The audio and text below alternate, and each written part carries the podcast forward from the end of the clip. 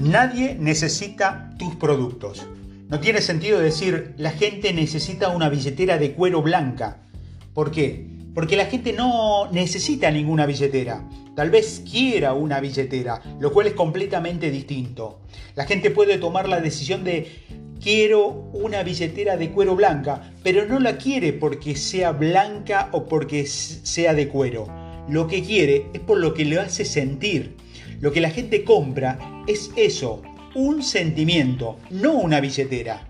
Identificar primero cuál es el sentimiento de nuestro cliente para después dedicar nuestro tiempo a fabricar billeteras. Los profesionales del marketing hacemos realidad ese cambio. Cambiamos a la gente pasándola de un estado emocional a otro.